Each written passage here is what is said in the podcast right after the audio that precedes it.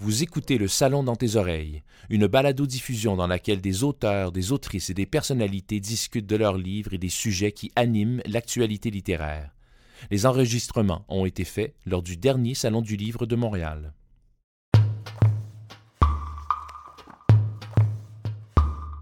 Lundi matin, Anissé part à l'école déterminée. Dès qu'elle en aura l'occasion, elle fera remarquer à ses camarades les comportements qui lui déplaisent. Papa et maman lui ont expliqué que parfois, certaines personnes peuvent être blessantes sans le vouloir, simplement parce qu'elles manquent d'informations sur les gens différents d'elles.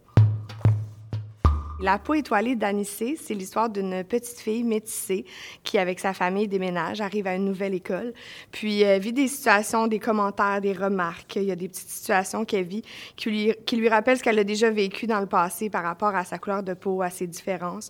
Puis elle décide vraiment de prendre son courage à deux mains, puis avec une amie, de parler à ses camarades de classe, puis de leur expliquer ce qui se fait, ce qui se fait pas, ce qui la dérange, pour, euh, pour mieux vivre là, cette année-là en beauté. En fait, moi, j'ai eu envie d'écrire euh, cette collection-là qui est Petit Géant pour vraiment mettre en lumière la diversité. Euh, je pense qu'on sous-estime un peu la diversité dans les histoires. Puis moi, j'ai réalisé avec le temps, à force de lire beaucoup de contes à mes enfants, que souvent, ils se sentaient pas représentés. Mes deux enfants sont métissés. J'avais envie vraiment d'ouvrir un livre, puis moi, de me reconnaître en tant que maman, mes enfants se reconnaître aussi dans la différence. Fait que je voulais vraiment des histoires lumineuses. Je voulais rien de, de lourd. Je voulais vraiment mettre en lumière cette beauté-là qui est la différence, puis l'apprentissage qu'on peut en faire quand il y a des gens différents autour de nous, quand il y a de la diversité. Donc, euh, cette histoire-là, j'ai eu envie de l'écrire vraiment pour faire rayonner la différence. Euh, en fait, j'ai collaboré avec Annie Boulanger aux illustrations. Euh, au départ, on m'avait proposé plusieurs illustratrices, puis j'ai vraiment choisi celle-là parce que j'avais vu d'autres images qu'elle avait faites, puis je voulais vraiment trouver quelqu'un qui allait avoir les bonnes, les bonnes teintes de peau, qui allait travailler dans le même sens que moi vers la diversité.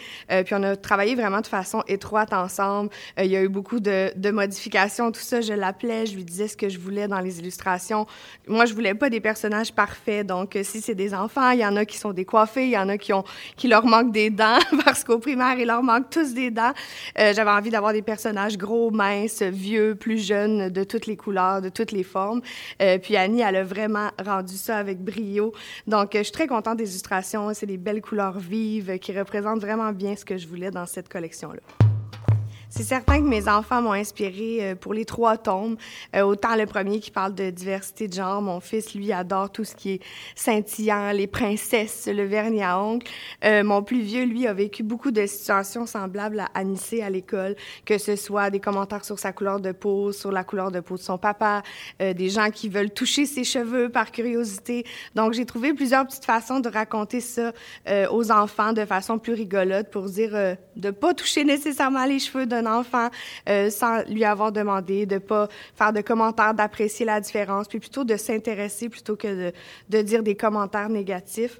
Donc, c'est sûr que mon quotidien m'a inspiré beaucoup. La peau d'Anissé est métissée. Elle résulte d'un mélange entre la peau noire de son papa et la peau blanche de sa maman. Ses taches de rousseur viennent de sa maman. C'est simple, mais on lui en parle trop souvent. La peau de Magali est pâle, comme la peau blanche de ses deux parents. Les fossettes dans ses joues viennent de son papa. C'est simple, mais on ne lui en parle jamais. Anissé adore le soccer, la glu, les découvertes scientifiques. Magali adore la corde à sauter, les mathématiques, la crème glacée et les céréales au souper. Au fond, on n'est pas si différentes.